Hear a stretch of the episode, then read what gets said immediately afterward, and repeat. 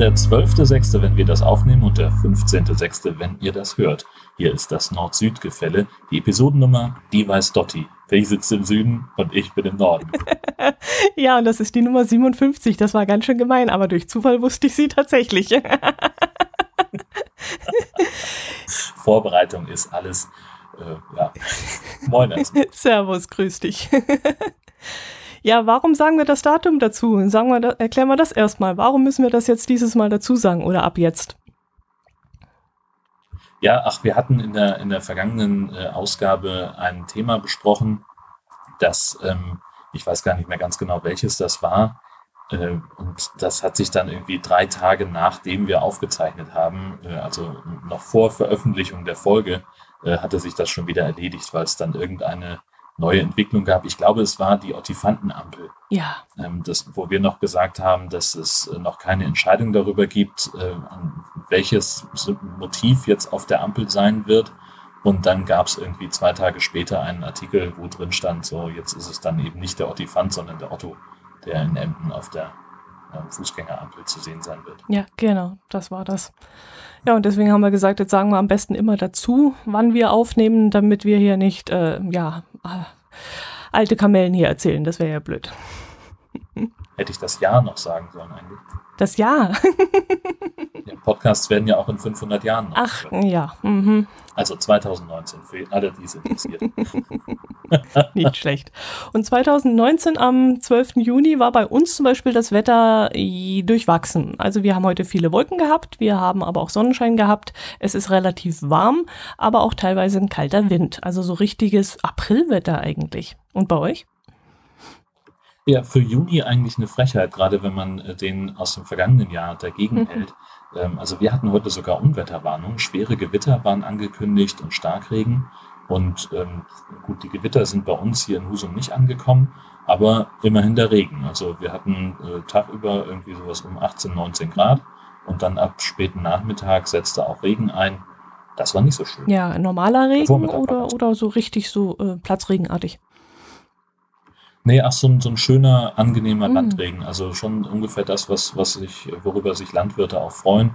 Äh, so, ein, so ein gleichmäßiger, bisschen nieseliger äh, Regen, der, der einfach schön alles durchnässt und nicht einfach nur ach, runterkotzt und äh, dann da liegt als Lache und, und nicht abfließen kann, mhm. sondern so ganz gemütlich. Mhm, okay.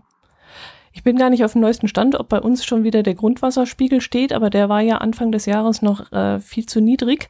Und äh, ich weiß jetzt nicht, ob es schon ausgiebig genug geregnet hat, dass sich das wieder angepasst hat. Da habe ich jetzt gar nicht mehr drauf geachtet in letzter Zeit. Was da? Hat aber, da hat aber das eine mit dem anderen wenig zu tun, weil sich nämlich das Wasser das auf der Oberfläche ankommt, äh, pro Jahr nur ungefähr 10 cm weit durchs Erdreich. Ach was. Also das ist dann nochmal wieder was anderes. Ah, siehst du, dann habe ich da was Falsches gelesen. Hm, okay. Weil das war nämlich die Diskussion in der Zeitung gewesen. Hm, komisch. Ja, also ich, ich schätze mal, dass aufgrund der Trockenheit im vergangenen Jahr vielleicht der ein oder andere Gartenbesitzer, möglicherweise auch Landwirt ähm, oder na, klar Landwirt, die müssen die Tiere irgendwie trinken, ähm, dass die halt auch die Grundwasserreserven auch rangegangen sind. Ähm, und das dauert jetzt halt einfach eine Zeit, bis das wieder nachfließt. Also ich weiß auch, dass in Schleswig-Holstein ähm, an einigen Stellen äh, neue Brunnen äh, gebohrt werden sollen, zumindest. Ob die das jetzt schon angefangen haben, weiß ich gar nicht. Aber dass man halt den, ja, die Wasserversorgung weiter aufrechthalten kann. Also das war im letzten Jahr, im vergangenen Jahr, ähm, war das immer so die Parole, so wir haben noch kein Problem. Es ist alles immer noch, äh, wir haben keine, keine Versorgungsengpässe, aber äh, wir merken, dass der Druck langsam ablässt äh, und da müssen wir vielleicht nochmal. Mhm, mh. Also was bei uns auf jeden Fall ist, dass der, der Forgensee, der letztes Jahr äh, leer geblieben ist, äh, weil dort die Staumauer repariert werden musste, der war ja auch noch leer gewesen und äh, der, den hat es jetzt wieder aufgefüllt durch die Regenmasse. Also das hat es wenigstens schon mal gebracht, dass da so viel Regen runtergekommen ist. Und der ist jetzt äh, nach jetzt, glaube zwei Jahren zum ersten Mal wieder komplett gefüllt und jetzt können die Urlauber sich auch wieder drauf freuen, im Sommer wieder ähm, dort am Wasser liegen zu können und eben nicht an einer staubigen Landschaft. Und was ich auch ganz witzig fand, ich habe irgendwie im Zeitungsartikel gelesen oder was war denn das? Da hatte die Bildzeitung hatte irgendwie geschrieben, äh, dass, dass zu wenig Wasser ist und in Hessen mit Dürre zu rechnen ist. Und da haben sie ein Foto gepostet vom Edersee. Und äh, da ist ja bekannt, dass der Edersee ja grundsätzlich immer auch so runtergelassen, abgelassen wird und eigentlich dann auch so ein bisschen aussieht wie eine Wüstenlandschaft. Und äh, da wurde eben der Bildzeitung unterstellt, da mit ähm, falschen Bildern zu arbeiten, denn schließlich sei der Edersee ja wirklich immer abgelassen zu der zu einer bestimmten Zeit. Und ähm, ja, da hat man ihnen das halt unterstellt, dass die falsche äh, Sachen publizieren. Genau, ich meine aber auch gelesen zu haben, dass es äh, dann aufgrund der Trockenheit noch unter das normal übliche Niveau gefallen ist oder dass das Auffüllen länger dauerte oder so. Unter, unter Null, unter nichts oder wird er gar nicht komplett abgelassen normalerweise?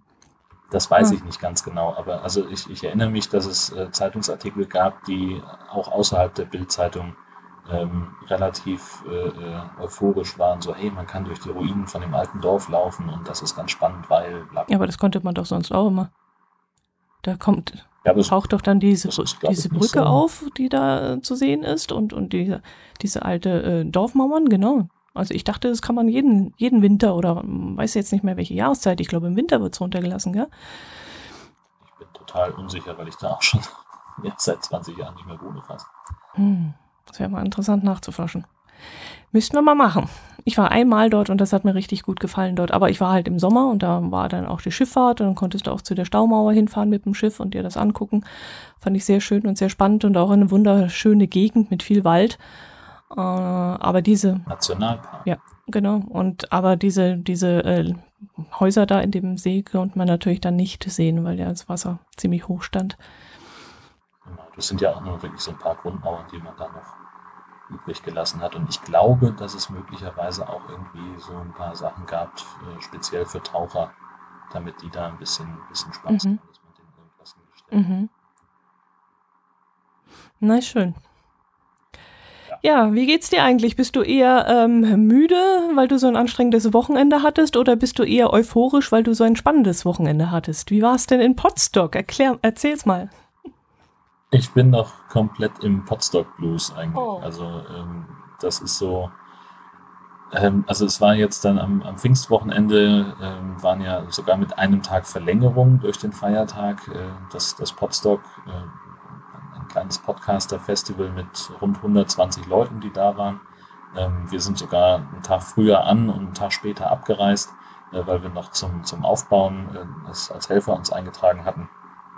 Und ach, es ist immer so, so eine, so eine angenehme, offene, völlig tiefenentspannte Atmosphäre, so eine, also halt jetzt, also ich will nicht sagen, dass, dass jeder da jeden lieb hat und, und sich alle nur die ganze Zeit in den Armen liegen. Also es gibt natürlich auch den einen oder anderen, mit dem man vielleicht nicht ganz so gut klarkommt, aber äh, im Wissen um diese Unterschiedlichkeit der Menschen, die da sind, äh, ist das eben doch so eine, ja so eine, so eine offene und, und warmherzige Veranstaltung, die ähm, so, ja, so, also das nimmt einen einfach so mit und, und du schwimmst da auf so einer Welle von Flausch und, und siehst einfach äh, ganz viele sehr angenehme Menschen mit äh, sehr, sehr tollen Stimmen, das ist ja auch immer ganz prima, ähm, die, die gute Laune haben, die die ganze Zeit nur Unsinn im Sinn haben und äh, dann mit einer, also man sagt ja immer so, alles, was nicht skaliert, muss skaliert werden. Und bei Podstock, da eskaliert halt immer alles. Also alles, was die anfassen, wird einfach riesengroß und viel größer, als es eigentlich sein müsste. Also so ein Klassiker ist zum Beispiel äh, das ganze Thema Essen. Da gibt es das Team Verpflegung, die sich zum, so ein paar Leute, die einfach sagen, wir haben Bock, die Küche zu machen, ähm, weil das ja ein Selbstversorgerhaus ist. Und die kochen dann halt jeden Tag ähm, diverse Mahlzeiten ähm, und haben also und rechnen aber und, haben dann also nicht nur ein Essen, sondern zwei, drei oder vier und rechnen dann aber bei jedem Essen für 120 Leute. Das heißt, es ist immer den ganzen Tag steht da irgendwas zu essen rum, zum Teil von gestern äh, und Sachen werden dann nochmal aufgewärmt und nochmal wieder anders benutzt und, und äh, verarbeitet und du bist eigentlich die ganze Zeit nur am Essen äh, und dann hat sich irgendwann jemand gedacht, Mensch, hey, hier ist ja eine Bar, dann bringen wir mal ein paar Sachen für Cocktails mit. Was auch alles überhaupt gar nicht zum, zum Podstock eigentlich gehört, sondern was wirklich Privatspenden sind. Mhm. Ähm, und dann steht da halt abends, so stehen so drei bis fünf Leute an der Bar und machen Cocktails bis zum Morgengrauen buchstäblich und äh, weiß ich nicht, dann klar, jetzt sind wir wieder zurück beim Essen, das muss natürlich auch alles abgewaschen werden, das Geschirr, das Besteck und da kannst du halt entweder sagen, okay, wir stellen da vier Leute nach jeder Mahlzeit für zwei Stunden zum Spülen in die Küche und haben noch so eine Haushaltsgeschirrspülmaschine. Oder wir machen es halt richtig. Und dann wurde halt eine Gastro-Spülmaschine gekauft, die an dem Wochenende in der Küche steht und in zwei Minuten, was weiß ich, 40 Teller gespült hat. Mhm. Oder halt die Tatsache, dass das Gelände am Haupteingang nach drei Seiten abfällt. Es null Barrierefreiheit gibt. Und dann haben sie halt gesagt, na gut, dann machen wir jetzt das und kaufen wir halt so ein paar Bühnenelemente, bauen da eine Rampe draus und dann haben wir auch gleich eine Außenbühne. Die hat halt jetzt dann der Organisator, der Sebastian, in seinem Privatbesitz und lagert das zu Hause in der Scheune. Okay. Und bringt das halt jedes Ach Mal Gott. mit. Mhm. Oder Sven hat dann irgendwie sich äh, aus seinem, hat El Pfanno, das ist so eine 1,50 Meter Durchmesser Pfanne, wo man halt einfach mal 20 Kilo Bratreis drin zubereiten kann den hat er dabei und hat dann gesagt, das reicht noch nicht, wir brauchen noch eine Fritteuse und zwei Gasgrills und das kam dann auch alles noch. Also das war, da ist pure Eskalation äh, und, und nur Unsinn. Mm. Ganz wichtig, dass man auch nachts um zwei nochmal schnell eine Portion Pommes macht. Ach, Wahnsinn. Großartig. Ja, ich habe es nicht so großartig mitverfolgt. Also wir haben, ja, wir haben ja Gott sei Dank schönes Wetter hier gehabt über Pfingsten und deswegen bin ich ein bisschen draußen gewesen. Äh, es gab ja in Teilen von Bayern gab es ja schweren Hagelschaden äh, durch ein ziemliches Unwetter, aber wir sind verschont geblieben und dann habe ich mich viel draußen rumgetrieben und habe es leider nicht äh, am Bildschirm verfolgen können. Aber ich hoffe doch, dass ich da im Nachgang irgendwo was aufschnappe, irgendwelche Videos auf YouTube oder vielleicht über den Podstock-Feed, dass ich da noch ein paar Folgen äh, irgendwie nachträglich bekomme. Ja, also das mit Sicherheit. Also es gibt ja von fast allen Sachen, die auf den beiden Bühnen stattgefunden haben, äh, zumindest ein Audiomitschnitt, mhm. mitunter sogar Video. Und ähm, die Sachen, die da vor Ort aufgezeichnet worden sind, die gehen halt in die ganz normalen Podcast-Feeds. Und äh, nachher landen die auf jeden Fall auch bei YouTube. Da sind sie jetzt noch dran. Das wird noch ein bisschen dauern. Ähm, Stand heute kann man einige Sachen schon auf media.ccc.de sich angucken. Ähm, da sind so die, die Rohschnitte mhm. von dem Ganzen. Ah, schön. Da, da ist schon ein bisschen was möglich. Mhm. Aber das geht dann auch nochmal in ordentlich äh, zum, zu YouTube. Mhm. Sehr schön. Ja, da bin ich gespannt. Ist ja doch immer auch schön, wenn man mal ein Gesicht zu dem bekommt, was man da hört. Und äh, deswegen finde ich das auch immer sehr spannend, solche Treffen.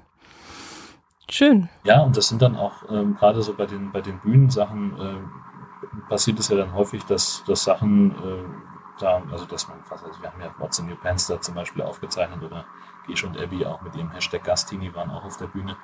Ähm, das sind dann Sachen, die grundsätzlich in Audio auch funktionieren, aber die halt toller sind, wenn man es ja, sieht. Ja, genau. So, weil, also, das ist halt einfach so.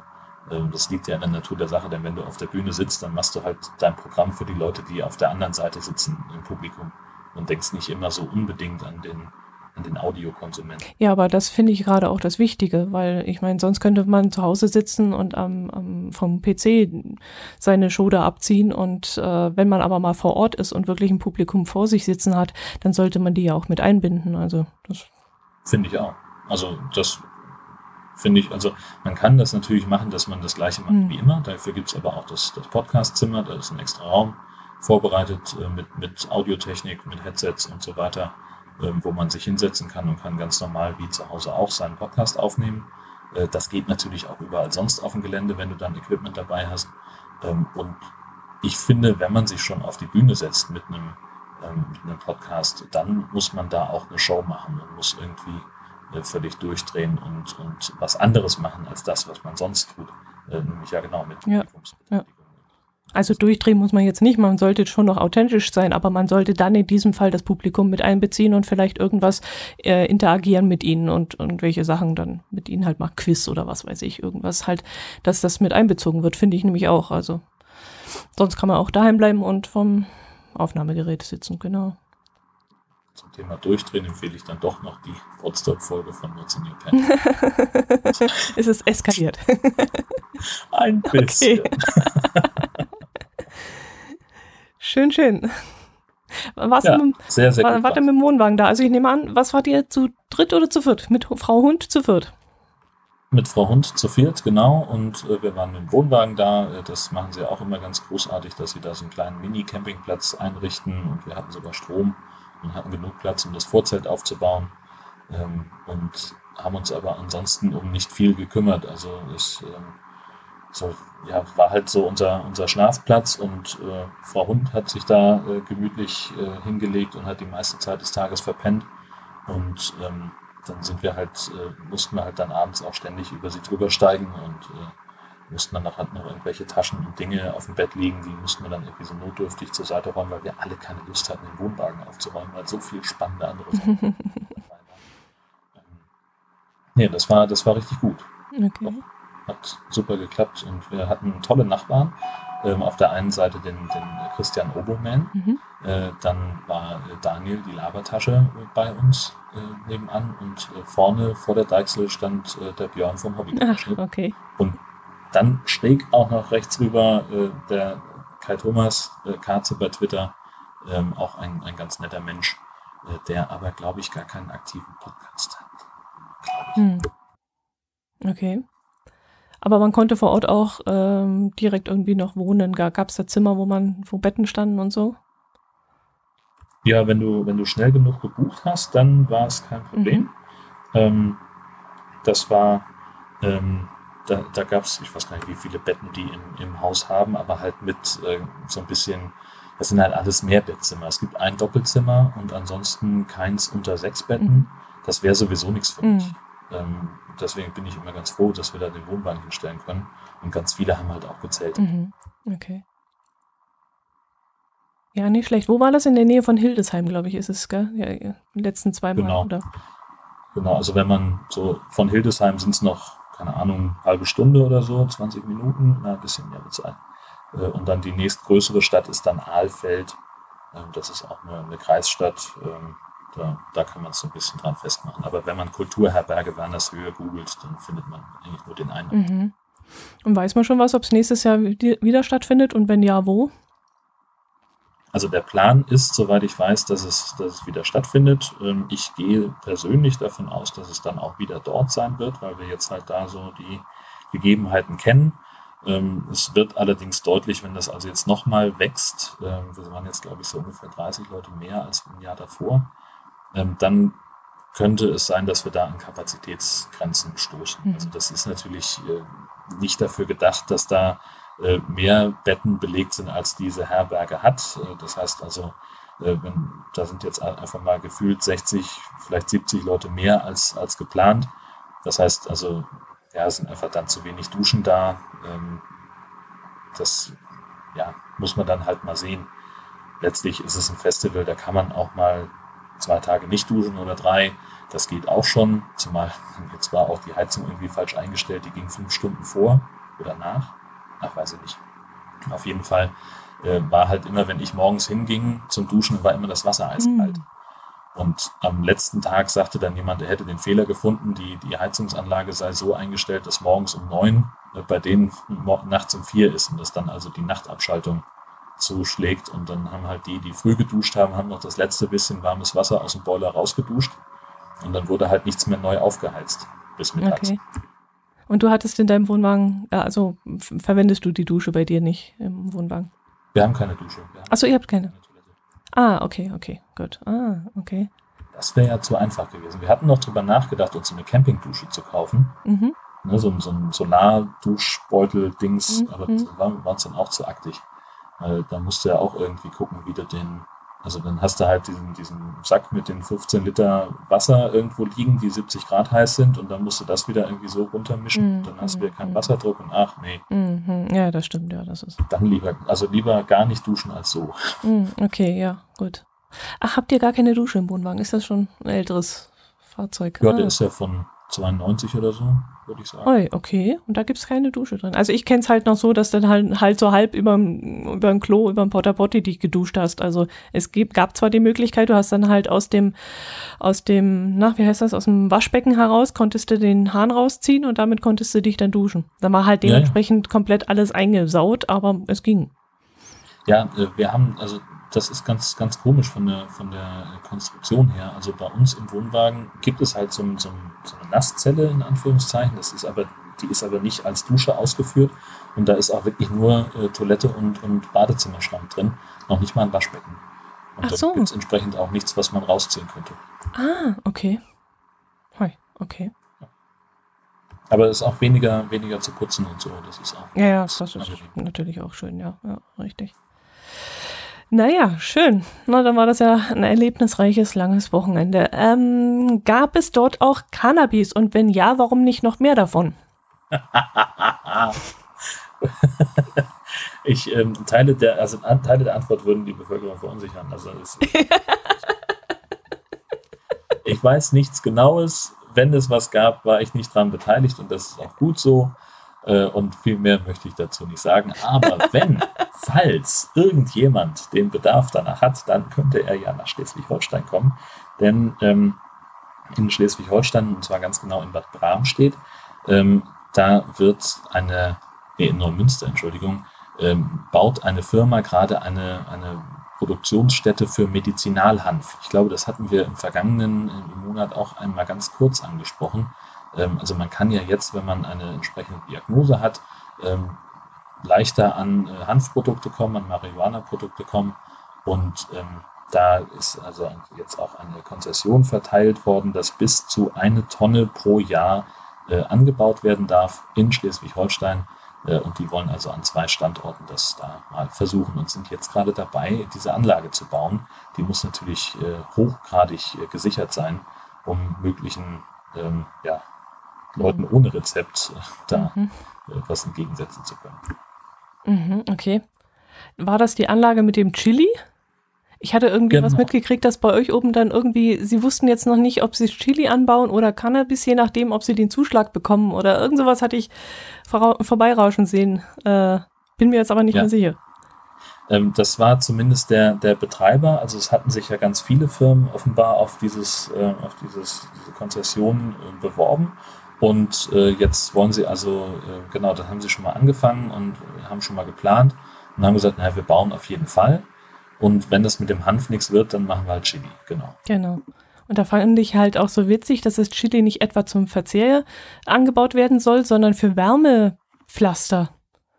Ja, Also, äh, dass die Wärmepflaster aus richtigem Chili, also nichts aus nichts Chemischen oder so hergestellt werden, sondern tatsächlich aus Chili. Das habe ich auch noch nicht gewusst. Ja, ich glaube, dass sie da diesen, diesen Wirkstoff rausdestillieren, der die Schärfe produziert, dieses Capsaicin. Ja, also das fand ich richtig äh, spannend. Habe ich ja so auch noch nicht gewusst. naja, dann klappt es ja jetzt mit dem Hanfanbau. Hm. Genau, 2020 soll da die erste Ernte eingefahren werden. Da bin ich auch sehr gespannt. Mhm. Ist das in deinem Arbeitsbereich? Ja, genau, wollte ich gerade fragen, Ist, ist das- ist, ja. nicht mein, ist nicht mein Beritt. Ähm, das für Neumünster sind die Kollegen aus Kiel zuständig und äh, für Bad Bramstedt äh, die Leute aus Norderstedt. Ähm, und die werden das wohl, also die begleiten das natürlich auch mit.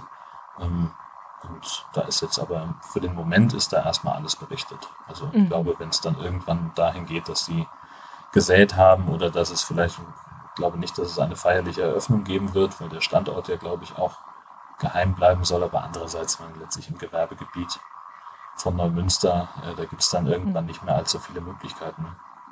Ja, ja. Und irgendwann spricht sich das ja sowieso rum in einer Gemeinde und dann ist es sowieso überall verteilt. Ähm, die Halle, die sie da hinbauen, ist das dann zum, zum Ernten oder wird in der Halle das Zeug angebaut? Das Zeug wird in der Halle angebaut. In der Halle, ah, okay. Ich dachte jetzt zur Weiterverarbeitung vielleicht, aber nee, das ist so eine Art, ähm, ja. Ja, also äh, das, das ursprüngliche Konzept sah mal vor, ähm, eine, also dass sie an zwei Standorten bauen, nämlich eine Halle ähm, für, für die Produktion und eine Mhm. äh, Lagereinrichtung und, und Weiterverarbeitungseinrichtung. Wie da jetzt aber ganz genau der Stand gerade ist, muss ich passen. Das weiß ich Mhm, nicht. mhm, mhm. Hm, ja, spannend. Dass das überhaupt bei uns wächst auf unserem Boden. Hätte ich jetzt, jetzt ja gut. Hast du ja ständig das. Also, Ja. in, also ich sag mal, so einmal alle sechs bis acht Wochen kommt eine Polizeimeldung von Ja, wir haben stimmt. eine Cannabisplantage ausgehoben. Irgendwo in Schleswig-Holstein auf dem Resthof hat dann jemand in der Scheune sich irgendwie so ein, was zusammengebaut oder auch in der Stadtwohnung in Kiel. ähm, wo sie dann irgendwo zwischen 5 und 20 Pflanzen kultivieren. Also das soll ja, ja. angeblich nicht so schwer sein. Ähm, das Problem ist halt, dass es sehr energie- und wasseraufwendig ist und dass es halt einen sehr charakteristischen Geruch entwickelt. Und wenn du dann halt Nachbarn hast, die nicht ganz so tolerant sind, mhm. was den Drogenkonsum angeht, dann ja, sagen die halt Bescheid. Oder ganz häufig ist es dann, das ist jetzt in, in Hamburg irgendwann mal passiert, dass es, es war niemandem aufgefallen, weil sie eine sehr, sehr schlaue ähm, Anlage gebaut haben mit Filtern und allem Schnick und Schnack. Und dann gab es irgendwie einen Wasserrohrbruch in der Wohnung, in der die Plantage war. Und das Wasser lief durch die Decke. Und als dann, ähm, ja, da musste natürlich der Klempner kommen und der Hausmeister und der Besitzer. Und dann haben die gedacht, na nu, riecht's denn hier auf einmal? Ja, stellt sich raus. Hanfplantage in der Dreizimmerwohnung. Naja. Naja. Ja, nicht schlecht.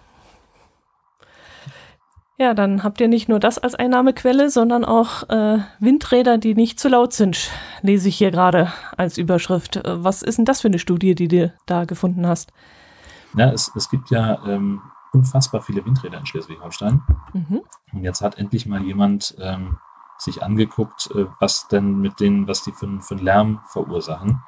Denn ähm, das ist ja etwas, das die Gegner von Windkraftanlagen immer wieder ins Feld führen dass die Dinge einfach viel zu laut seien. Mhm. Und, äh, da gibt es einmal eben die Diskussion um den Infraschall, also Schallwellen in einem Bereich, den der Mensch nicht hören kann, äh, analog zum Ultraschall, halt, ne, hört man ja auch nicht, aber eben in einem anderen Spektrum, bisschen tiefere Frequenzen. Ähm, da gibt es offenbar Menschen, die ähm, davon, was weiß ich, Schlafstörungen kriegen oder, mhm. oder nervös werden oder sowas. Es gibt ja auch äh, in bestimmten Produktionsbetrieben, äh, wenn da Geräte sind, die Infraschall ausstoßen, dann dürfen Schwangere da nicht arbeiten zum Beispiel.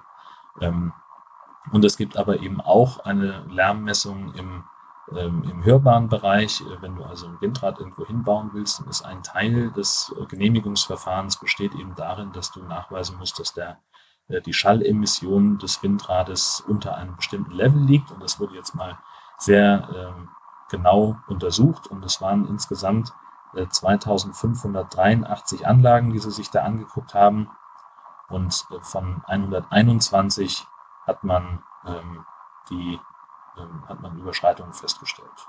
Mhm. In diesem hörbaren äh, Lärm. Genau, richtig. Okay, okay. Aber den anderen haben sie dann nicht erforscht.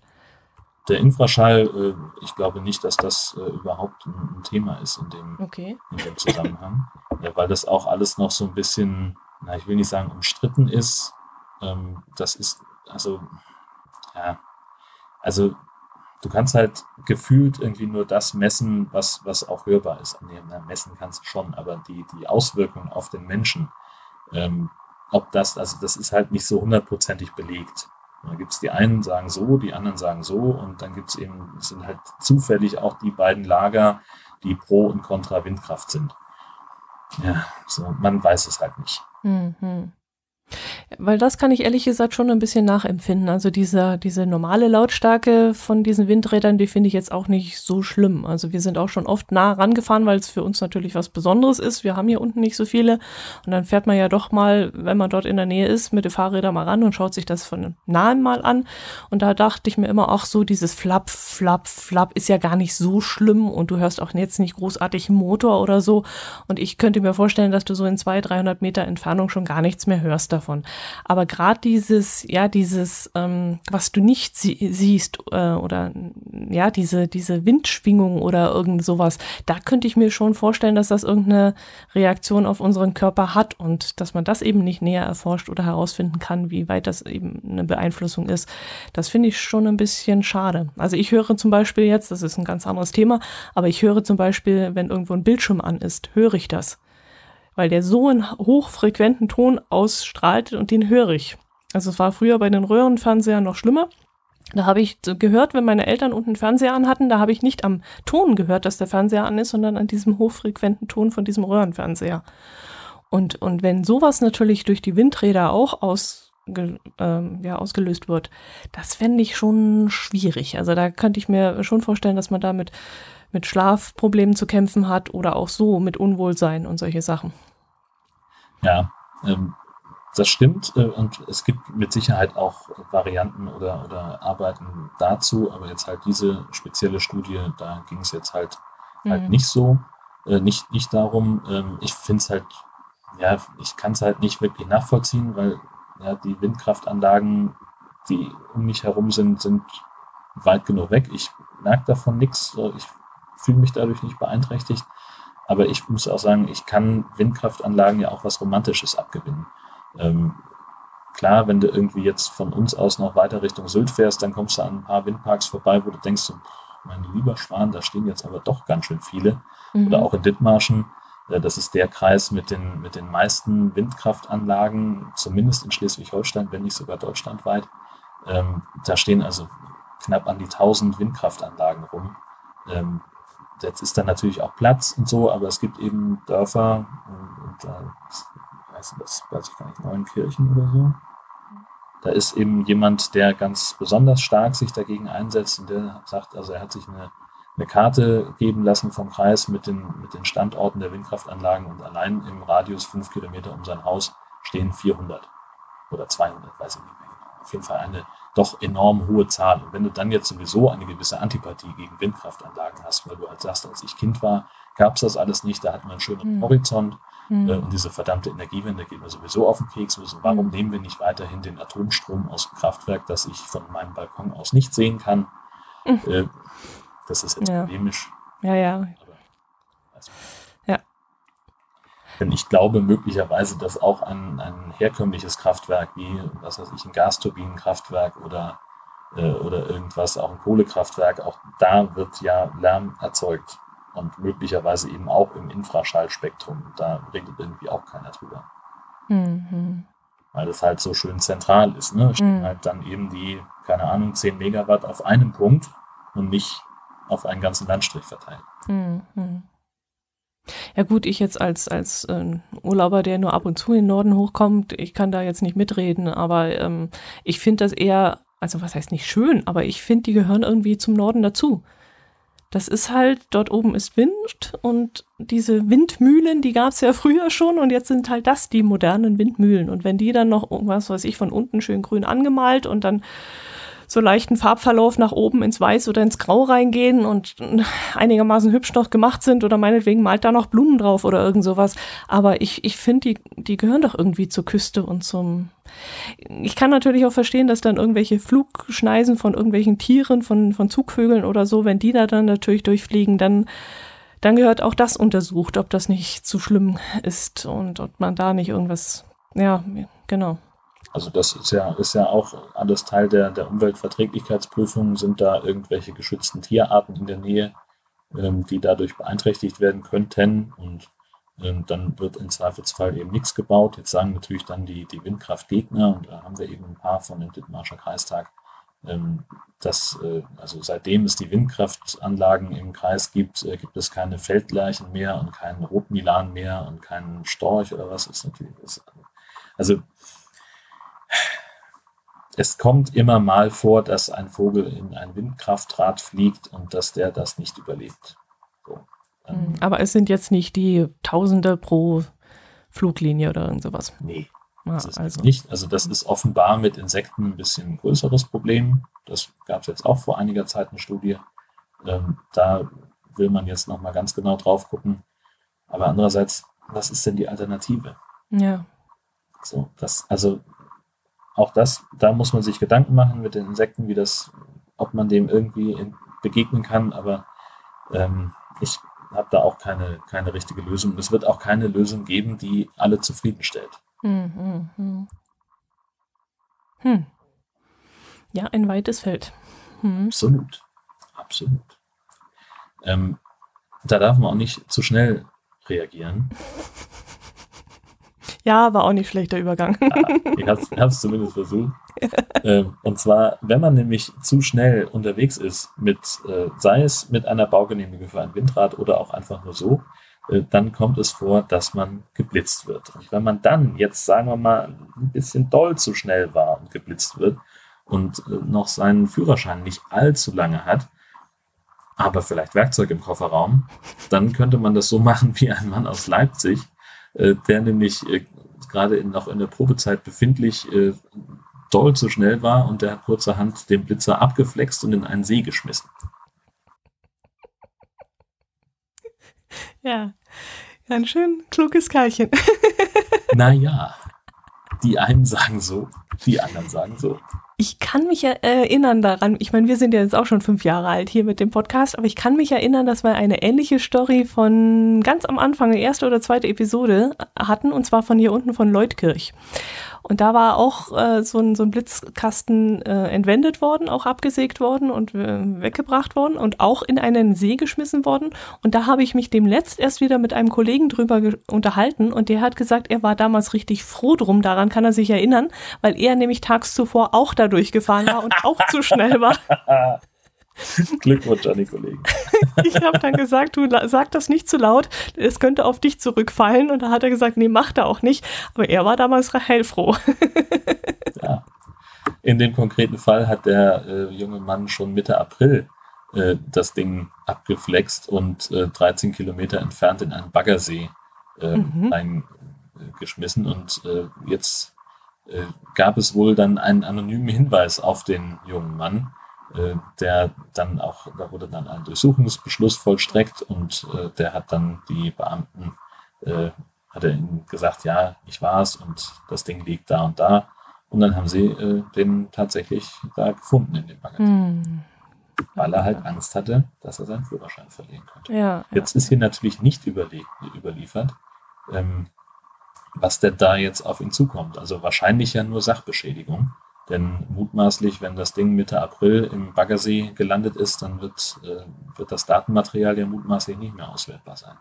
Wie wird denn das Datenmaterial gespeichert? Sind das äh, immer noch irgendwelche Filme oder sind das inzwischen so kleine Chips oder irgend sowas? Oder ich denke mal, das kommt sehr stark auf das Gerät an, was da am Straßenrand steht.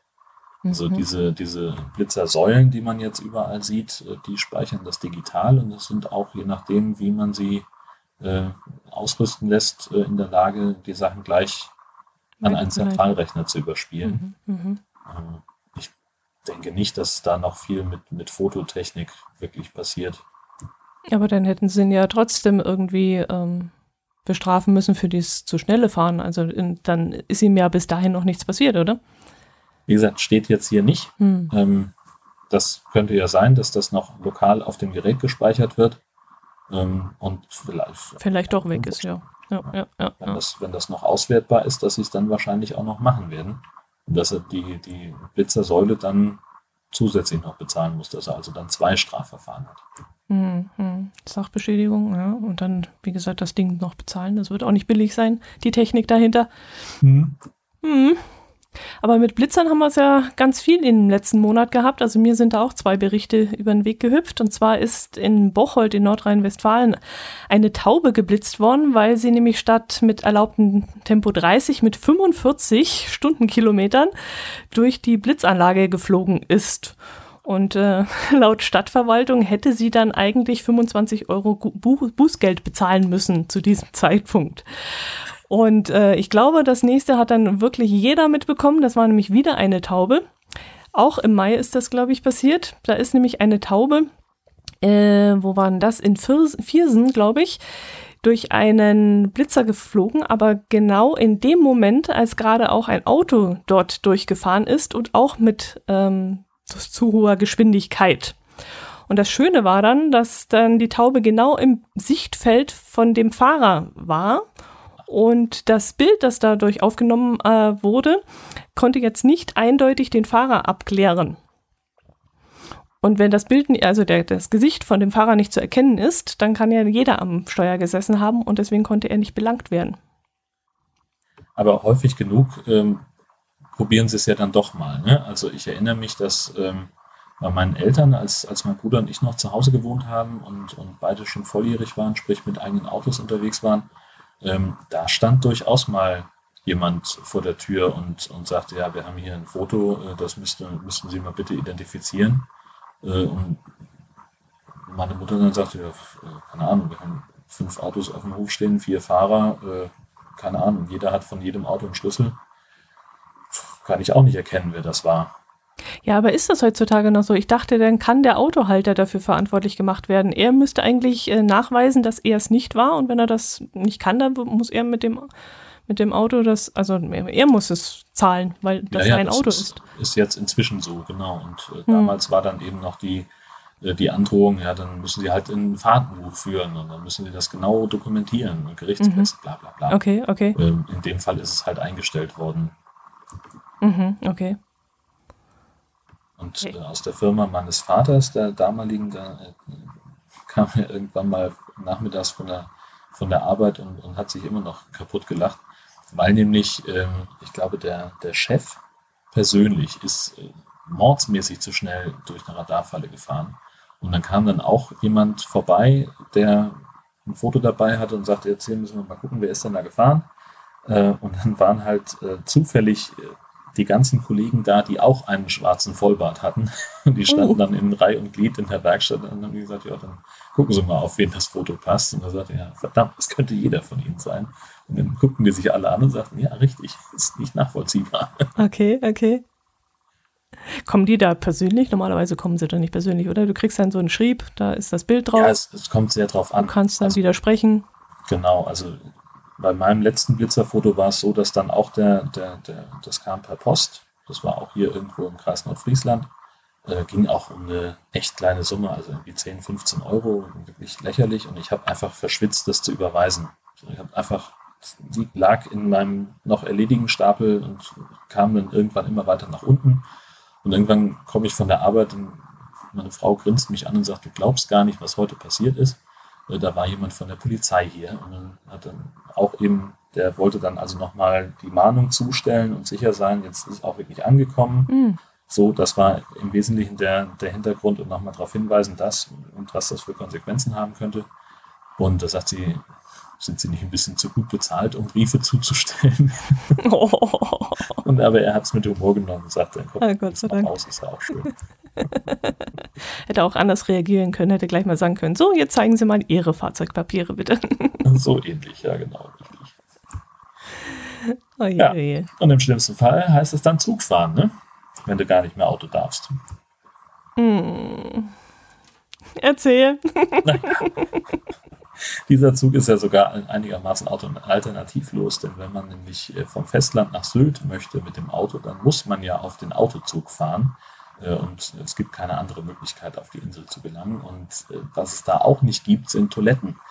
Denn die Überfahrt verbringst du in der Regel im eigenen Auto.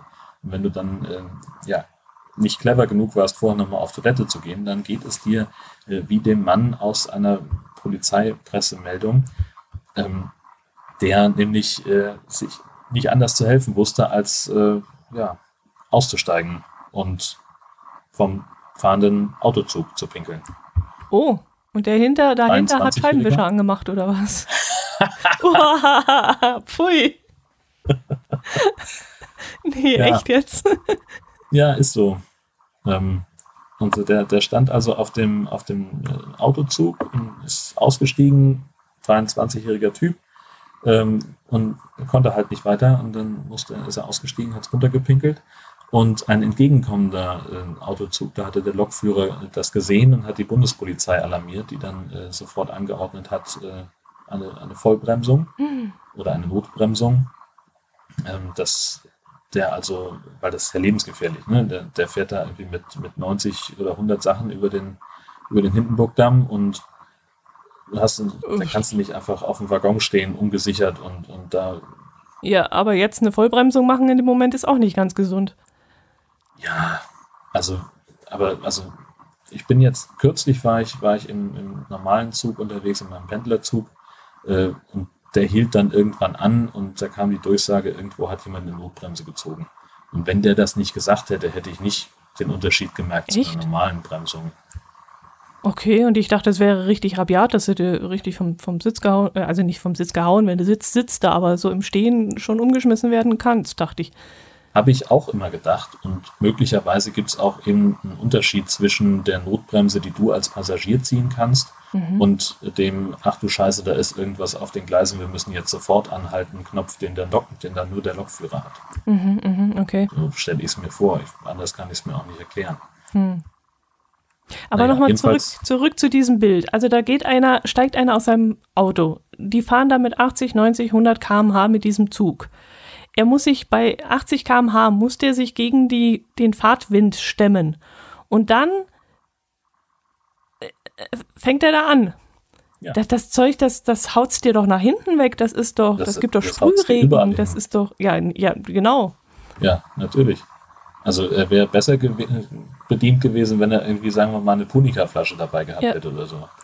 Gut, wer hat eine Punika-Flasche immer dabei, aber gewissen Au- Ausguss müsste er schon haben. Also Breite müsste, hm. Also das ist, äh, das ist nicht nur lebensgefährlich, das ist dann auch super dumm. Also der hat mindestens sein Auto eingesaut und noch zwei andere, wenn, ich bin ziemlich sicher, sich selbst auch. Äh, Und wie gesagt, also es gibt ja die alte Regel, eine, eine Hand für, den, für das Schiff und eine Hand für den Mann. Äh, Also der ist dann auch, also man ist dann auch, glaube ich, ganz gut beschäftigt in der Situation.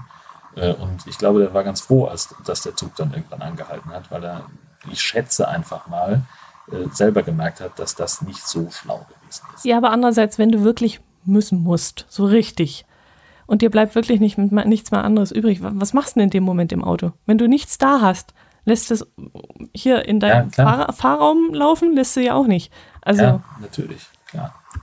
wie, wie lange fährt man da? Also länger als einem dann lieb ist. Das, Also ich finde es schon ziemlich lang. Okay. Okay. Aber ich bin auch ewig nicht mehr da gewesen. Ich kann es gar nicht sagen, wie lange die Fahrt ging, weil wir uns dann auch immer anderweitig irgendwie beschäftigt haben. Mit, was weiß ich, Musik hören, aus dem Fenster gucken, träumen, aber achtest halt nicht auf die, ähm, auf die Uhr. Also ich zumindest nicht.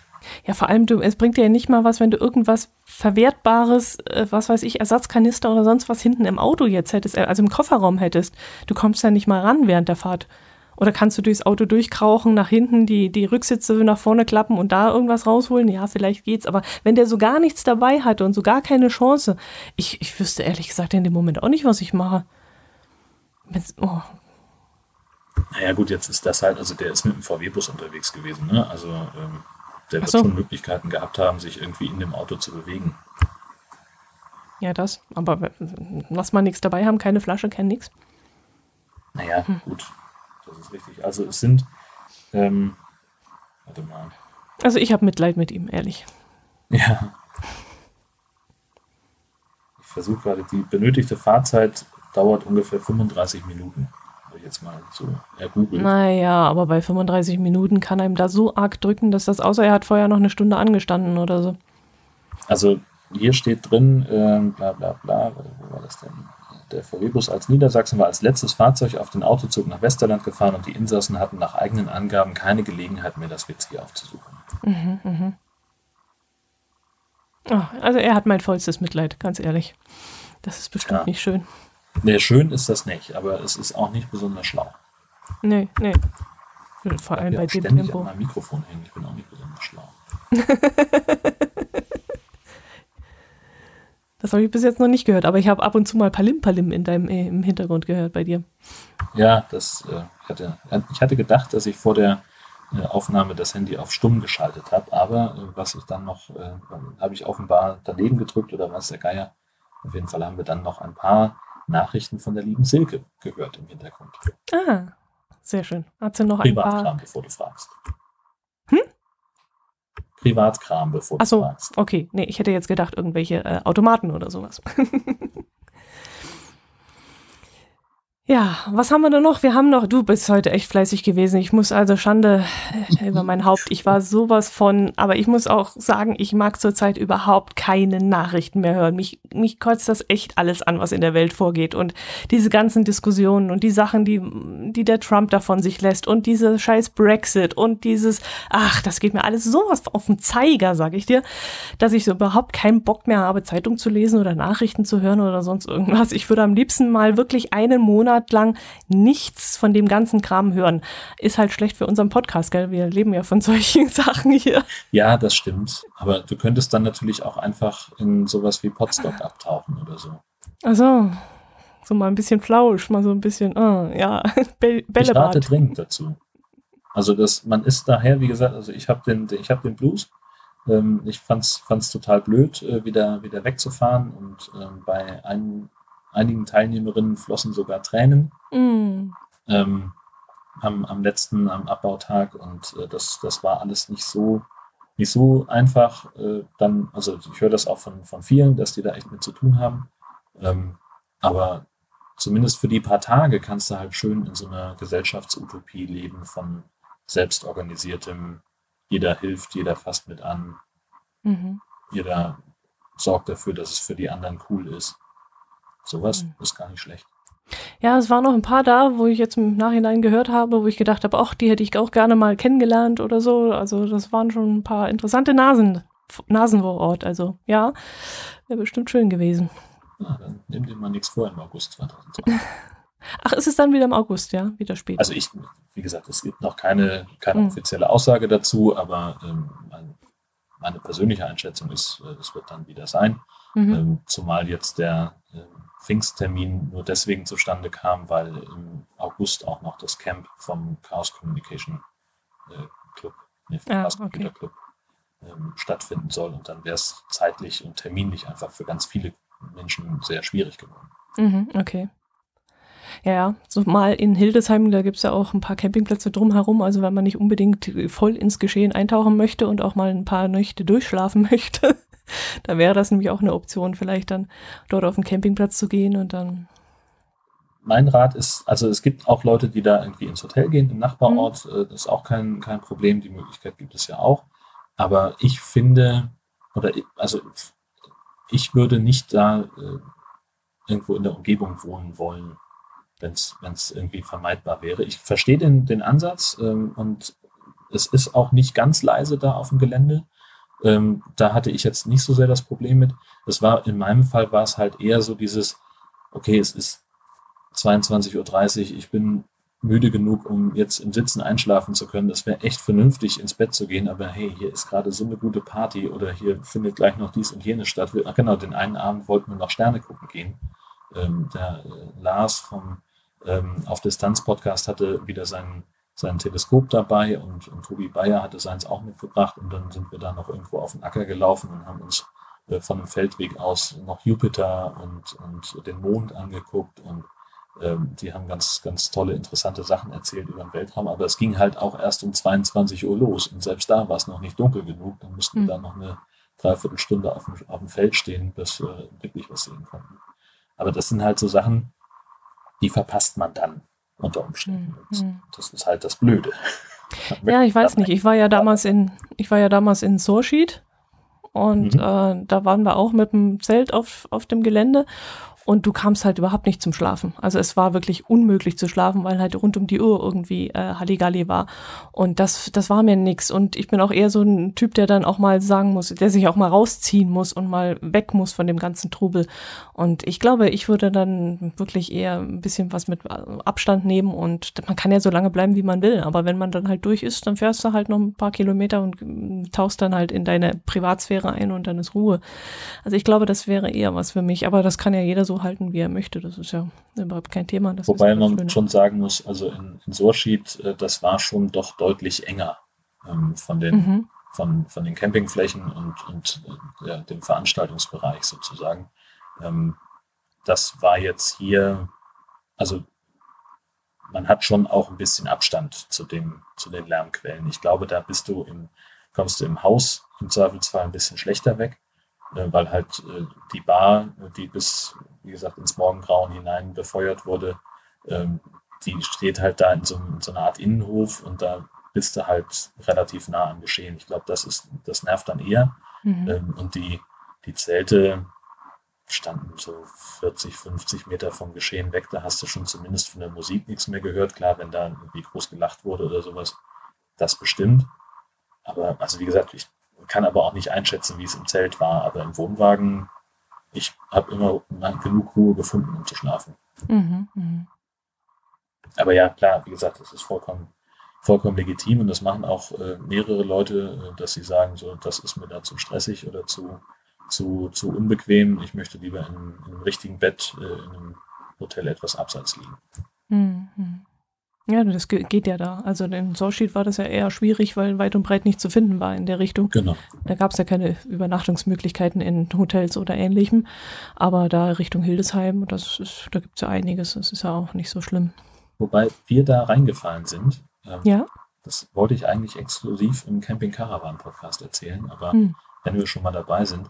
Äh, wir hatten nämlich vor, uns so ein bisschen anzuschleichen also das offizielle, die offizielle Veranstaltung ging von Freitag bis Pfingstmontag. Mhm. Und für die Aufbauhelfer gab es also die Möglichkeit, schon Donnerstag an und Dienstag abzureisen. Und das wollten wir eigentlich machen. Und weil wir halt irgendwie so knappe fünf, sechs Stunden Fahrt haben, haben wir gesagt, dann fahren wir schon Mittwoch los, campen da irgendwo in der Nähe und sind dann am Aufbauhelfer-Anreisetag äh, ganz früh da damit wir auch einen sehr guten äh, Stellplatz kriegen für einen Wohnwagen.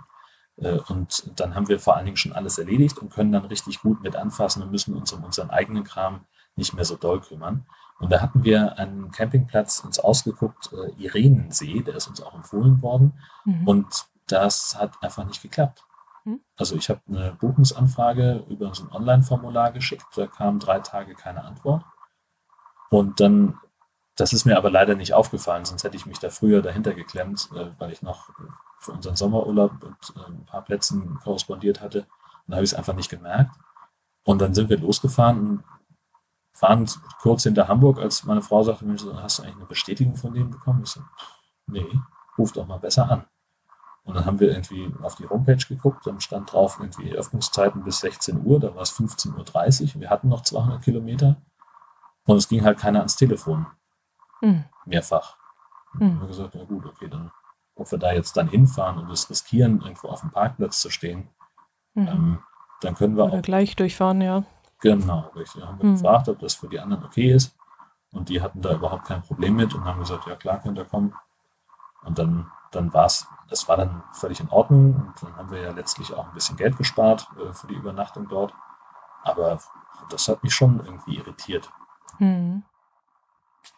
Okay, also der Campingplatz jetzt nicht unbedingt. Aber es sind, glaube ich, einige drumherum und. Ja. ja. aber es ist halt alles äh, so im Umkreis, also du musst dann schon rechnen, irgendwie so 20, 30 Kilometer Fahrt. Ach so, doch so viel, okay. Also habe ich irgendwann mal beim letzten, bei der letzten Recherche, das ist aber auch schon zwei Jahre her. Mhm, mh, mh. Ja, gut.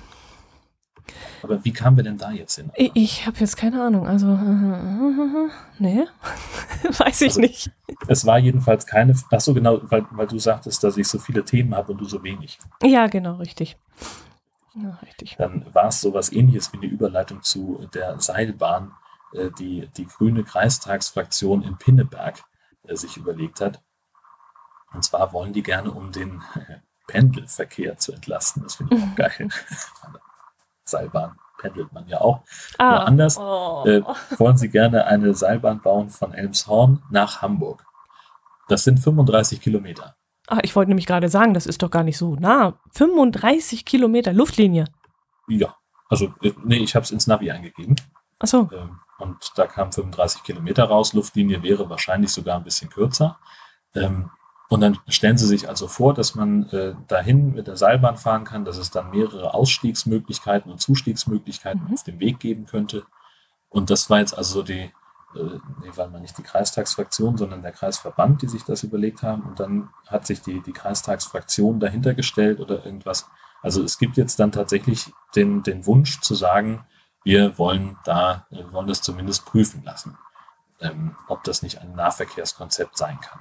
Ja, das klingt wie bei uns in Kempten, wo das Thema jetzt aufgemacht wurde, genau. Ich habe sofort wieder Monorail, Monorail im, Kopf gehabt. Es scheint gerade eine Firma zu geben, die durch die Lande tourt und äh, irgendwelchen Provinzfürsten die Seilbahn als die Lösung aller Nahverkehrsprobleme verkauft. Es scheint tatsächlich so, ja, genau. Wobei ich das schon charmant finde, ehrlich gesagt. Also, das hat halt so ein, ich weiß auch nicht, bei mir im Kopf so ein Urlaubsfeelingsbild. Ja. Und das, da bin ich dann gleich positiv eingestellt. Da, also, ich finde das schön. Ja, gut, jetzt aber dann überlegen wir doch mal. Hm. Die Seilbahnen, die du kennst, und hm. bei euch gibt es ja dann doch ein paar. Jo. Wie schnell fahren die?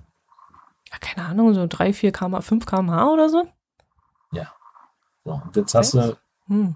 Hast du 35 Kilometer.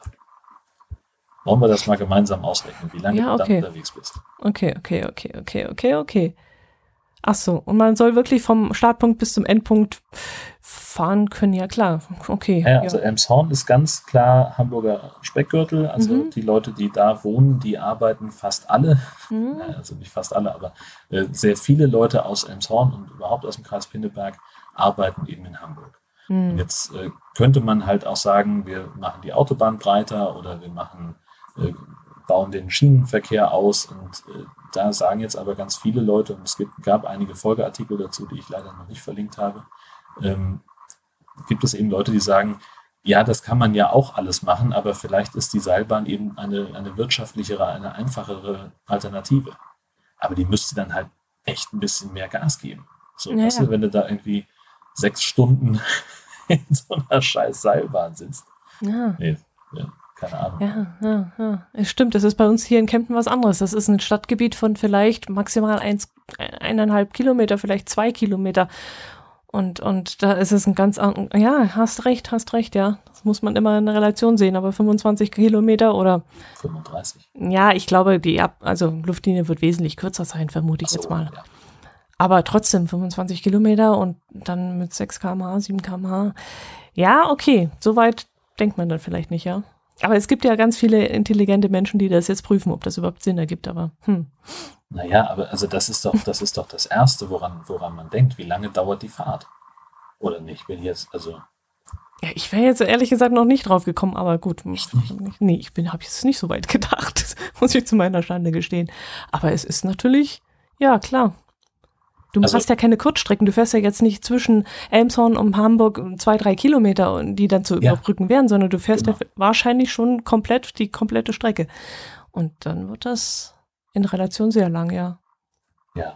Und dann, also ähm, klar, so, das kann natürlich super malerisch sein, da schön durch die, äh, durch die, die Elbmarschen irgendwie mit der Seilbahn schweben, huhu. Aber ja, so, also jetzt einfach aus, aus, aus Pendlersicht,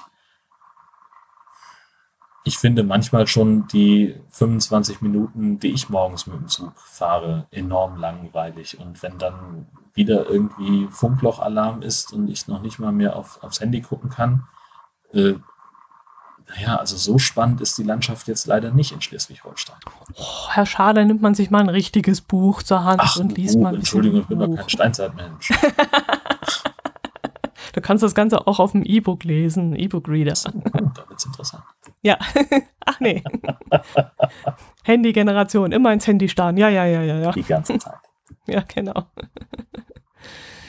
Weißt du, was so ein Handy an, an Umweltschäden hervorruft? In der Produktion, im Wegschmeißen, im Ganzen. Hm? Weißt du das? Ja, und wie viele Bäume braucht man nochmal, um ein Buch zu drucken? Von ganz abgesehen.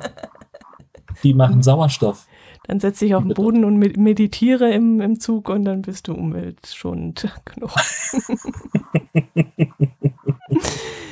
naja, dann schauen wir mal, ob die guten Herren da die richtige Entscheidung fällen und ob da noch was draus wird. Aber so wie du argumentierst, klar, das ist ja Quatsch. Dann, dann ergäbe es ja wirklich Sinn, noch irgendwie Zug besser auszubauen, aber der, das ist halt auch schon an der Grenze, gell? Der Tra Traffic ist halt schon so hoch auf den Schienen, Ja. dass das geht halt auch nicht. Da kannst du nicht mal drei, vier Züge mehr einsetzen. Das funktioniert eben nicht. Nee, nee, klar, aber dann brauchst du halt ein drittes und ein viertes Gleis. Also im Augenblick Mhm. haben sie halt zwei. Ein- Mhm. Eins für jede Richtung. So, und, das, Mhm. die sind ausgelastet bis dort hinaus. Das ist überhaupt gar nicht die Frage. Aber dann könnte man halt sagen, okay, was ist denn eigentlich, man kann ja wahrscheinlich die S-Bahn-Linie verlängern oder äh, einfach ja, noch mehr Gleise hinlegen. Das ist auch nicht so aufwendig wie eine Mhm. Autobahn. Glauben doch wahrscheinlich schon. Ich denke. Aber äh, es nimmt weniger Platz weg, immerhin. Hm. Oder halt doch wieder ein Katapult. Oder unterirdisch in Rohren. Oh, bitte. Wer, wer hat das jetzt? Wer, das war doch auch dieser Musk oder wer es war? Äh, dieser ja, mit diesem, unterirdische- diese äh, Überschallgeschichte da. Mhm. Genau, ja. Wieso nicht? Man muss weiterdenken. Eben, denken Sie groß. Mhm. Oder ganz klein, in Berg, Bergmann-Form. Das ist eine blendende Idee. ja. Das hast auch wieder du mitgebracht. Du hast nämlich Echt? eine Bergampel mit, äh, nee, eine Bergmann Ampel entdeckt, oder? Warst du das? Vom ja, WDR? Na, wenn du es nicht eingetragen hast, muss ich es ja gewesen sein, aber dann das frage ich mich, was die Quelle war dafür. Da ich nicht besonders fleißig bin, äh, war, äh, muss das ja von dir kommen. Aber so, wo sind diese Ampelanlagen? Mit Helm und mit Grubenlampe, sowohl in Rot als auch in Grün, logischerweise, in Bergkamen. In der Bergbaustadt wurden diese installiert. Äh, hatten wir die nicht schon mal oder waren die schon mal angeteasert worden? Ich glaube, wir hatten schon mal daran gedacht äh, oder darüber gesprochen, dass es solche gibt. Ja, also es gibt auf jeden Fall jetzt äh, sechs Ampeln, an denen kleine Bergmänner äh, aufleuchten und äh, also die, die Ampelkumpel sollen eben an die Bergbauvergangenheit erinnern. Aber das Ganze geht ja noch weiter zurück, denn die Römer waren ja auch in Bergkamen und deswegen gibt es ab Juli wahrscheinlich äh, auch noch zwei Römerampeln. Ein kleiner römischer Soldat mit Helm, Speer und Schild wäre wohl da angedacht und da gibt es auch auf wdr.de schon äh, ein paar grafische Entwürfe für, äh, wie die jetzt dann umzusetzen sind. Naja, hm.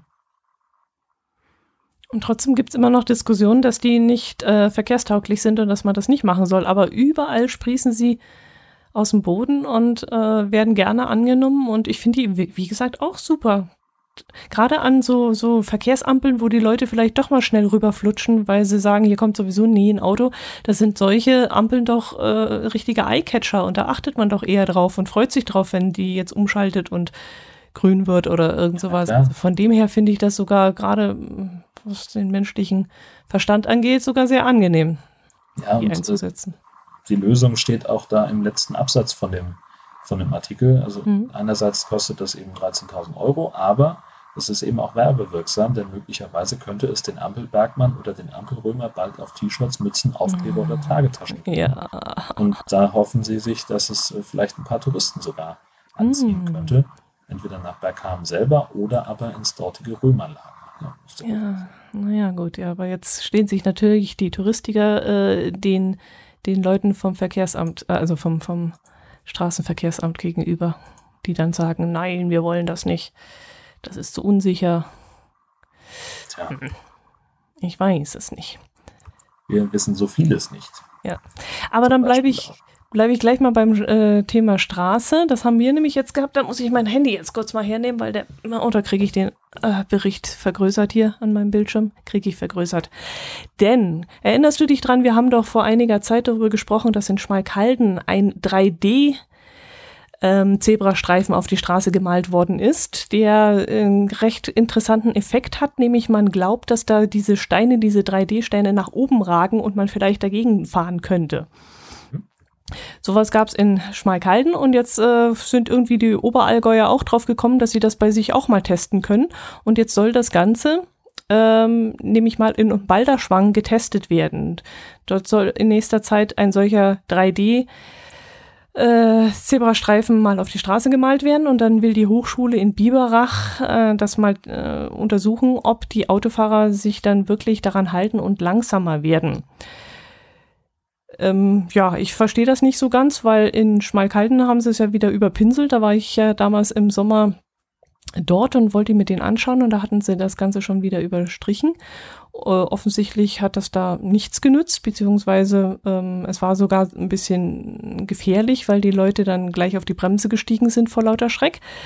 Und jetzt äh, wollen die das hier in, im Allgäu eben auch ausprobieren. Verstehe ich nicht. Lernen die nicht aus den Fehlern von anderen oder was soll das jetzt? Ich kann das jetzt nicht so ganz nachvollziehen.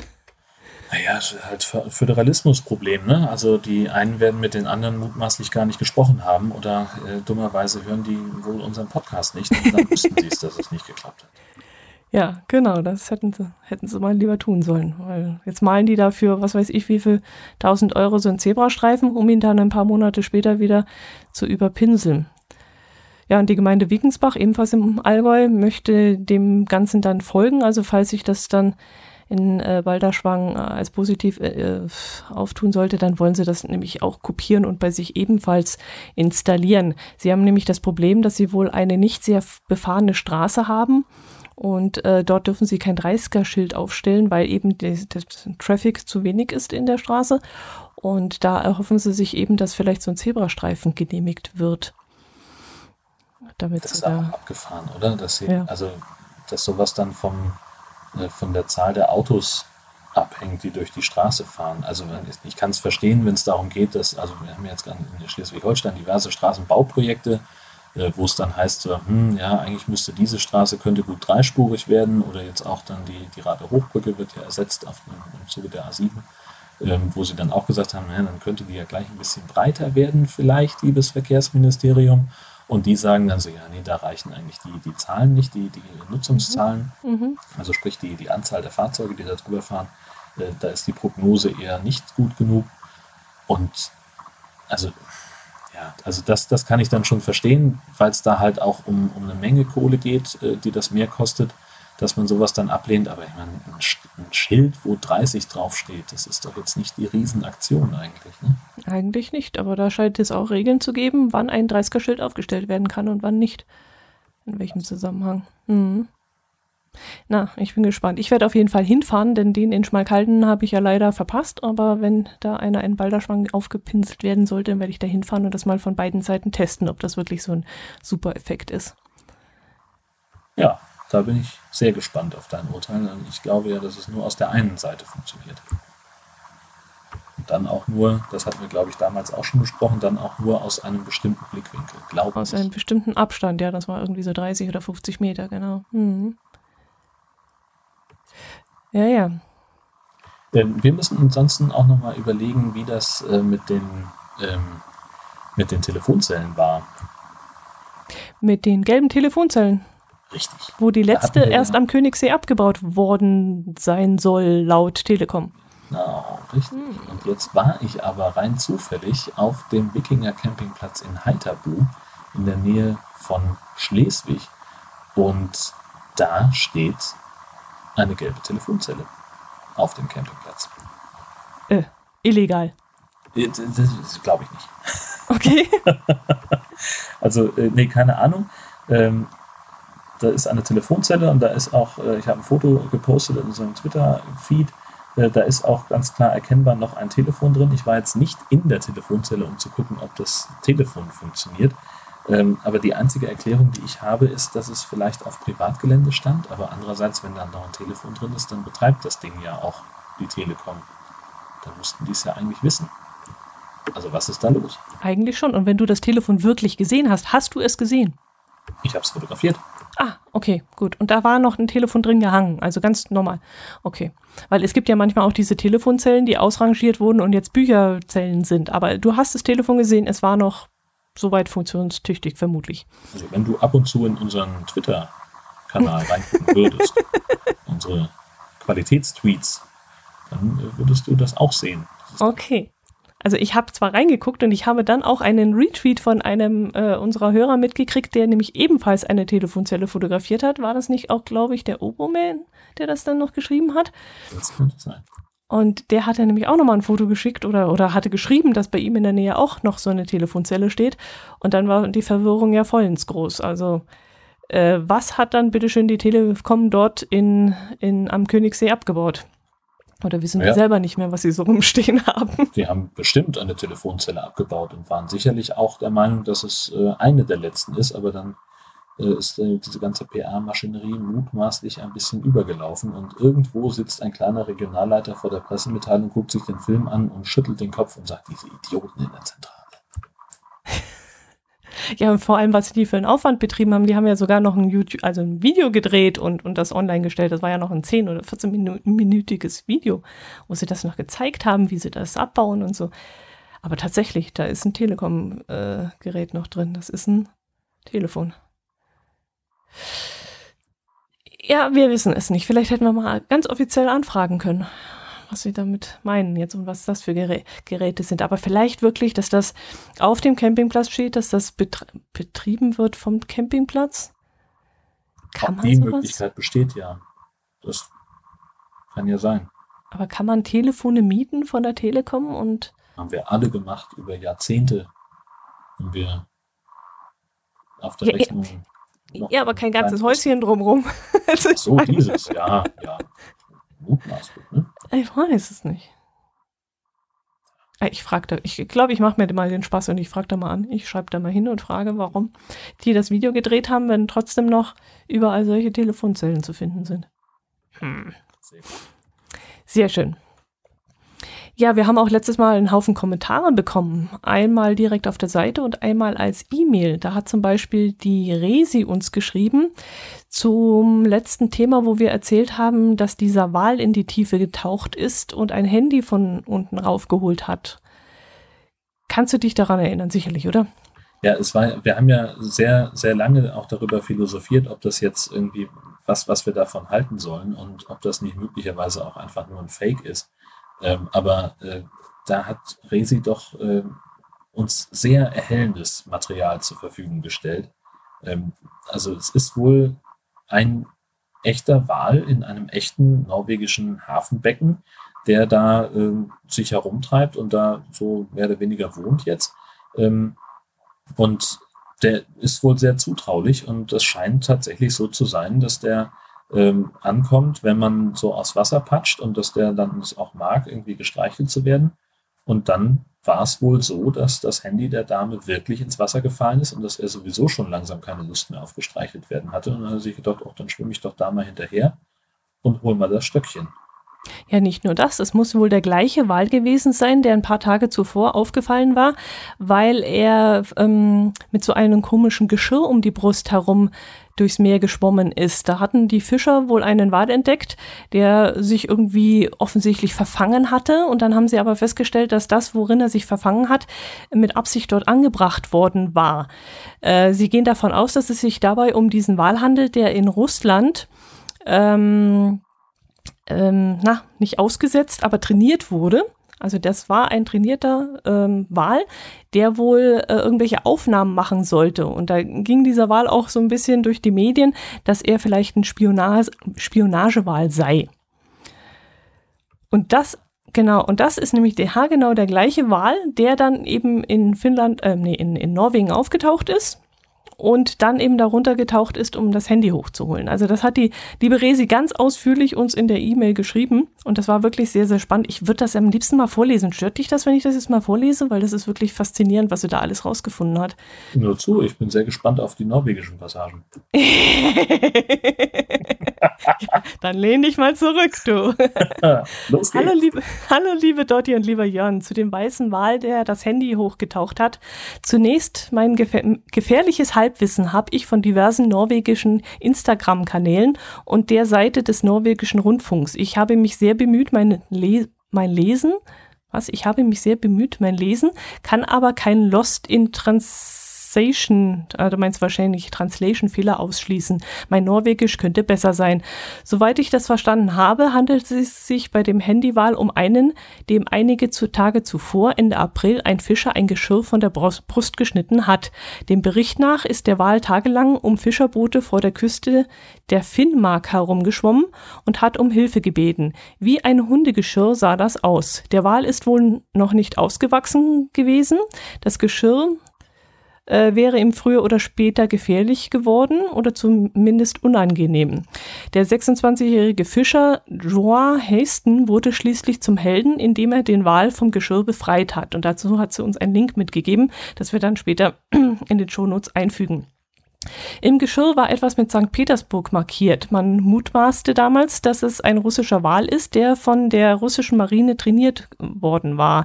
Ihm wird unterstellt, er könnte ein Spionagewal sein. Auf jeden Fall dürfte er aber trainiert worden sein. Die norwegische Bevölkerung sollte ihm einen Namen geben und hat sich zu 37 Prozent, und jetzt kommt das Norwegische, für Waldimir entschieden. Ich nehme mal an, das H, das spricht man gar nicht.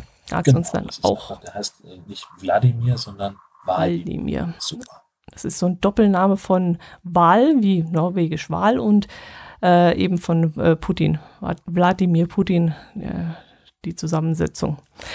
Er treibt sich jetzt offenbar im Hafenbecken und Umgebung von Hammerfest herum, wo er eine Attraktion ist. Und hier ist auch die Geschichte mit dem Handy passiert. Die 25-jährige Ina hatte wohl mit ihren Freundinnen und den Local-Russen, das sind in dem Fall die Maturanten, die in Norwegen Russen, Russ heißen, okay, Party gemacht und das Feiern mit einem Ausflug zum Kai abschließen wollen, um Waldemir zu besuchen. So, und dann hat sie das Ganze nochmal auf Norwegisch hingeschrieben und das lese ich jetzt definitiv nicht vor. Frei Schatz. übersetzt. Hast dich schon gefreut, gell? Ja. Und Frei übersetzt äh, sind zum einen, ähm, was heißt das? Frei übersetzt? Sie sind zu einem Schwimmdock gegangen.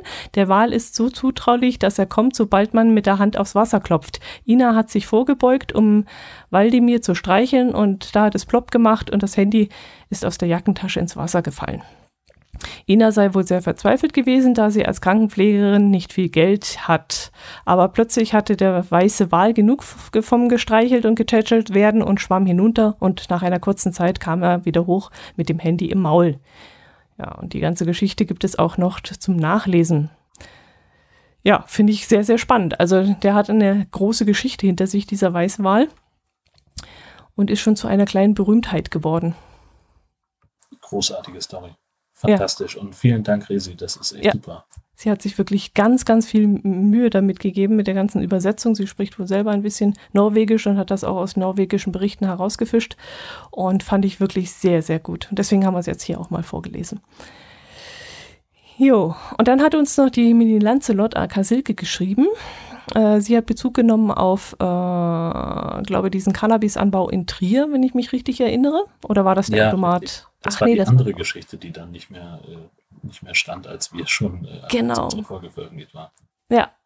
Hallo ihr zwei, beim Eintragen der Automaten auf der Liste gibt es hier noch ein paar Ergänzungen. Der Cannabis-Automat wurde Anfang April von der Polizei wegen Verdacht auf illegalen Drogenhandels wieder entfernt. Ja genau, das war der Automat in Trier, den wir eigentlich mit auf die Liste setzen wollten.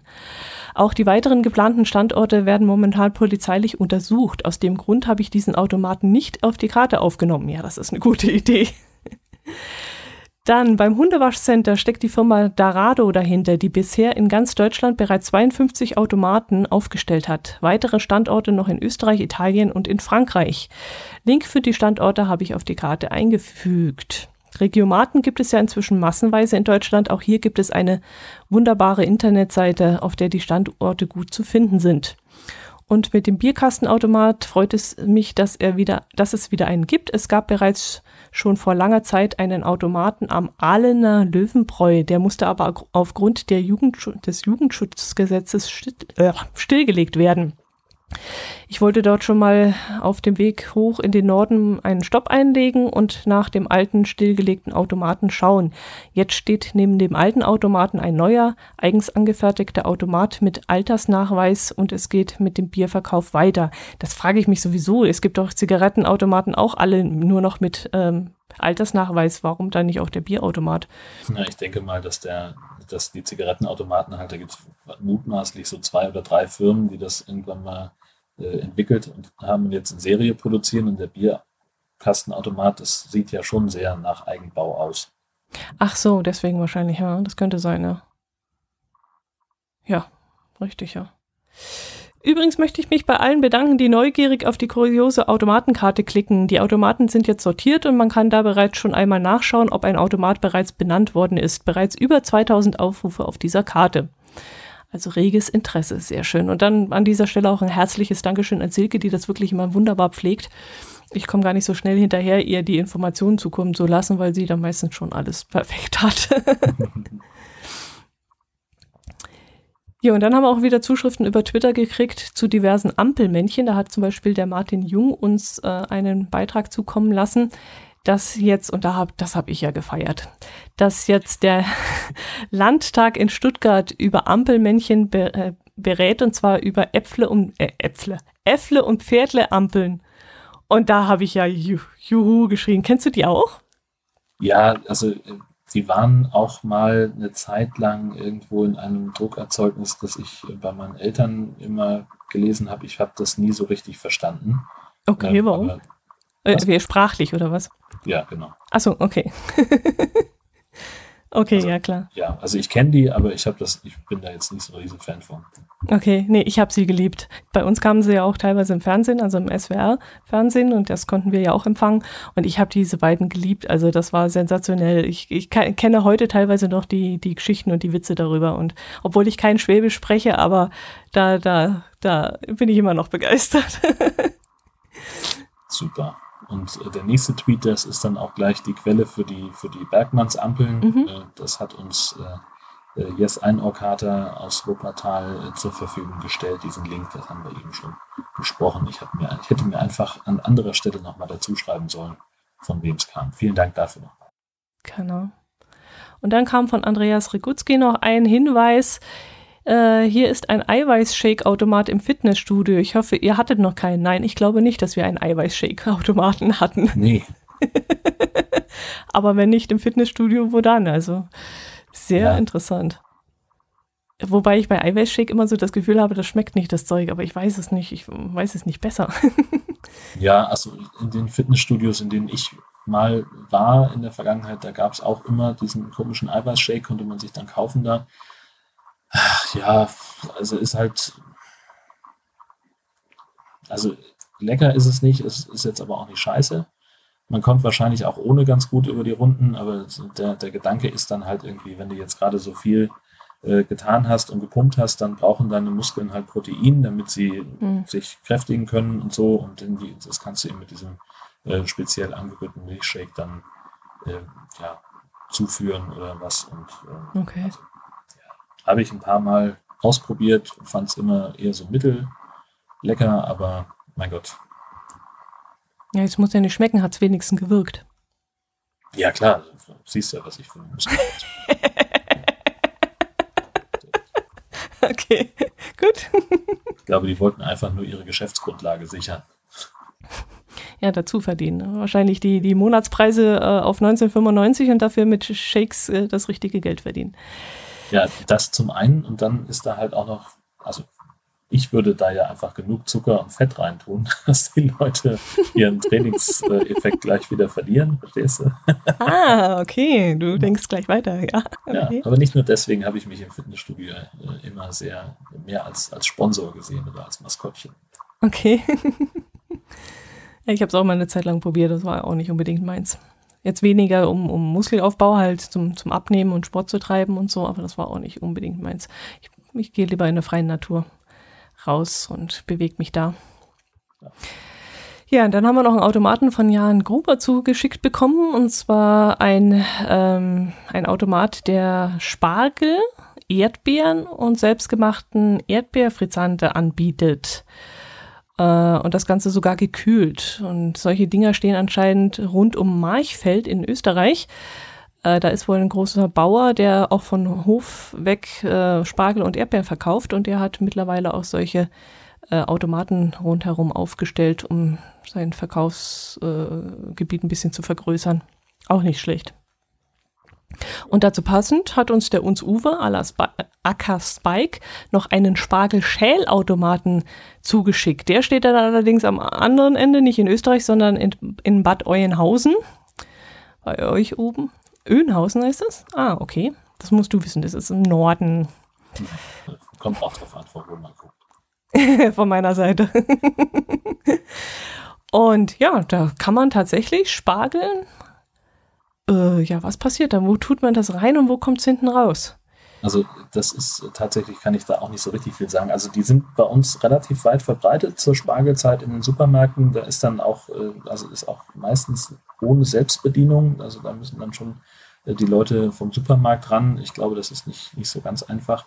Ähm, und da hast du halt auf der einen Seite ähm, warte mal, ich glaube, auf der linken Seite tust du den Spargel rein und der läuft dann so durch diesen Automaten durch. Da sieht man diese blauen Rollen und da mhm.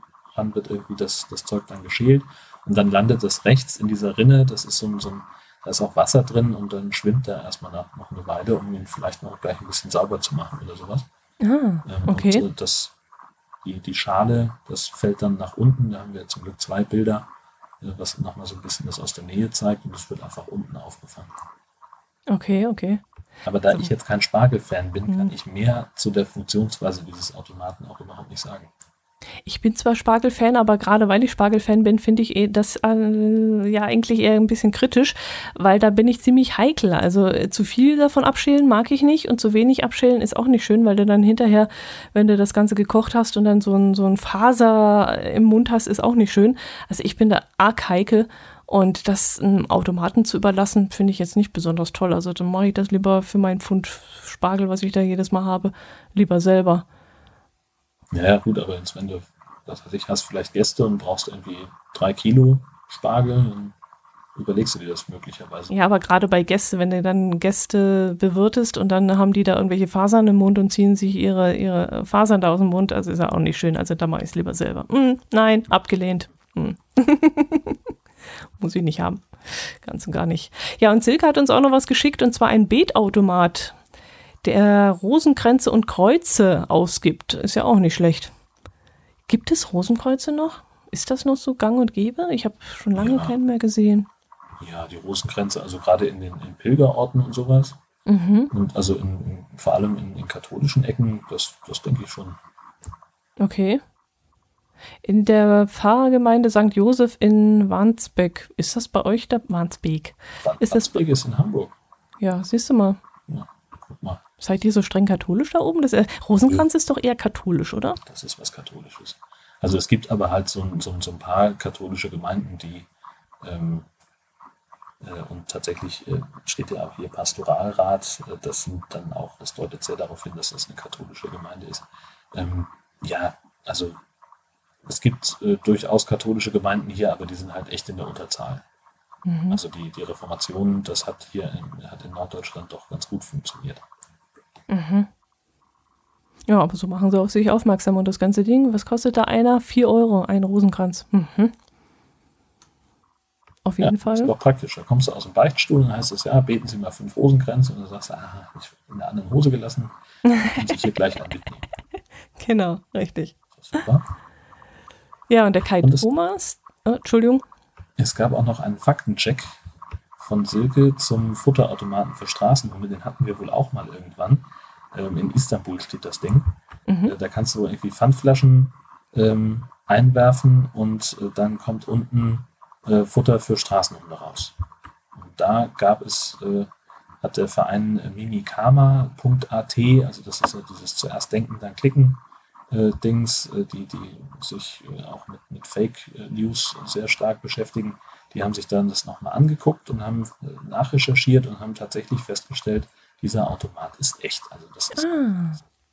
ah. Das ist ja nicht schlecht. Also so wie du, wie sonst, was weiß ich, an die Tabaluga Stiftung spenden kannst, wenn du deine Flaschen zurückbringst, so ist dann da ein Automat, du gibst die Flaschen zurück und anstelle von, dass du das du kriegst dann nicht das Geld zurück, sondern du spendest dann, ach nein, du kriegst dann eine ganze Dose. Du, da fällt dann eine, äh, eine Dose hinten raus, oder wie muss ich das jetzt verstehen? Ne, es gibt da ein, ein Foto äh, von, von irgendeinem Zeitungsartikel, haben sie es abfotografiert, da sieht man eben eine Frau, äh, die sich ein bisschen strecken muss, um ihre Pfandflasche oben reinzuwerfen und unten an so einer Klappe, äh, da steckt ein Hund seinen Kopf rein. Also es scheint wohl auch gleich so eine richtige Futterstation dann zu sein dass die Viecher sich da dann gleich was, was abholen können. Ach so, und die Hunde, die wissen das dann inzwischen und wissen, wenn da jetzt jemand was reinschmeißt, dann kommt unten Futter raus. Und dann können sie schon hinlaufen und können schon mal unten rausfressen. Genau. Ah, das ist ja mal geil. Und ich habe jetzt gedacht, dass es vielleicht sowas wäre wie, keine Ahnung, dann kommt halt Dosenfutter raus und dann können sich, äh, keine Ahnung, die Leute dann, äh, Obdachlose, die Hunde haben oder so, dann dort das, das Dosenfutter wenigstens für den Hund abholen oder sowas. Ach so. Ja, so habe ich mir das jetzt gerade vorgestellt im, vom geistigen ja. Auge. Aber das ist ja noch geiler.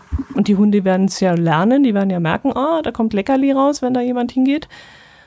Und sie können, ah, das ist ja mal cool.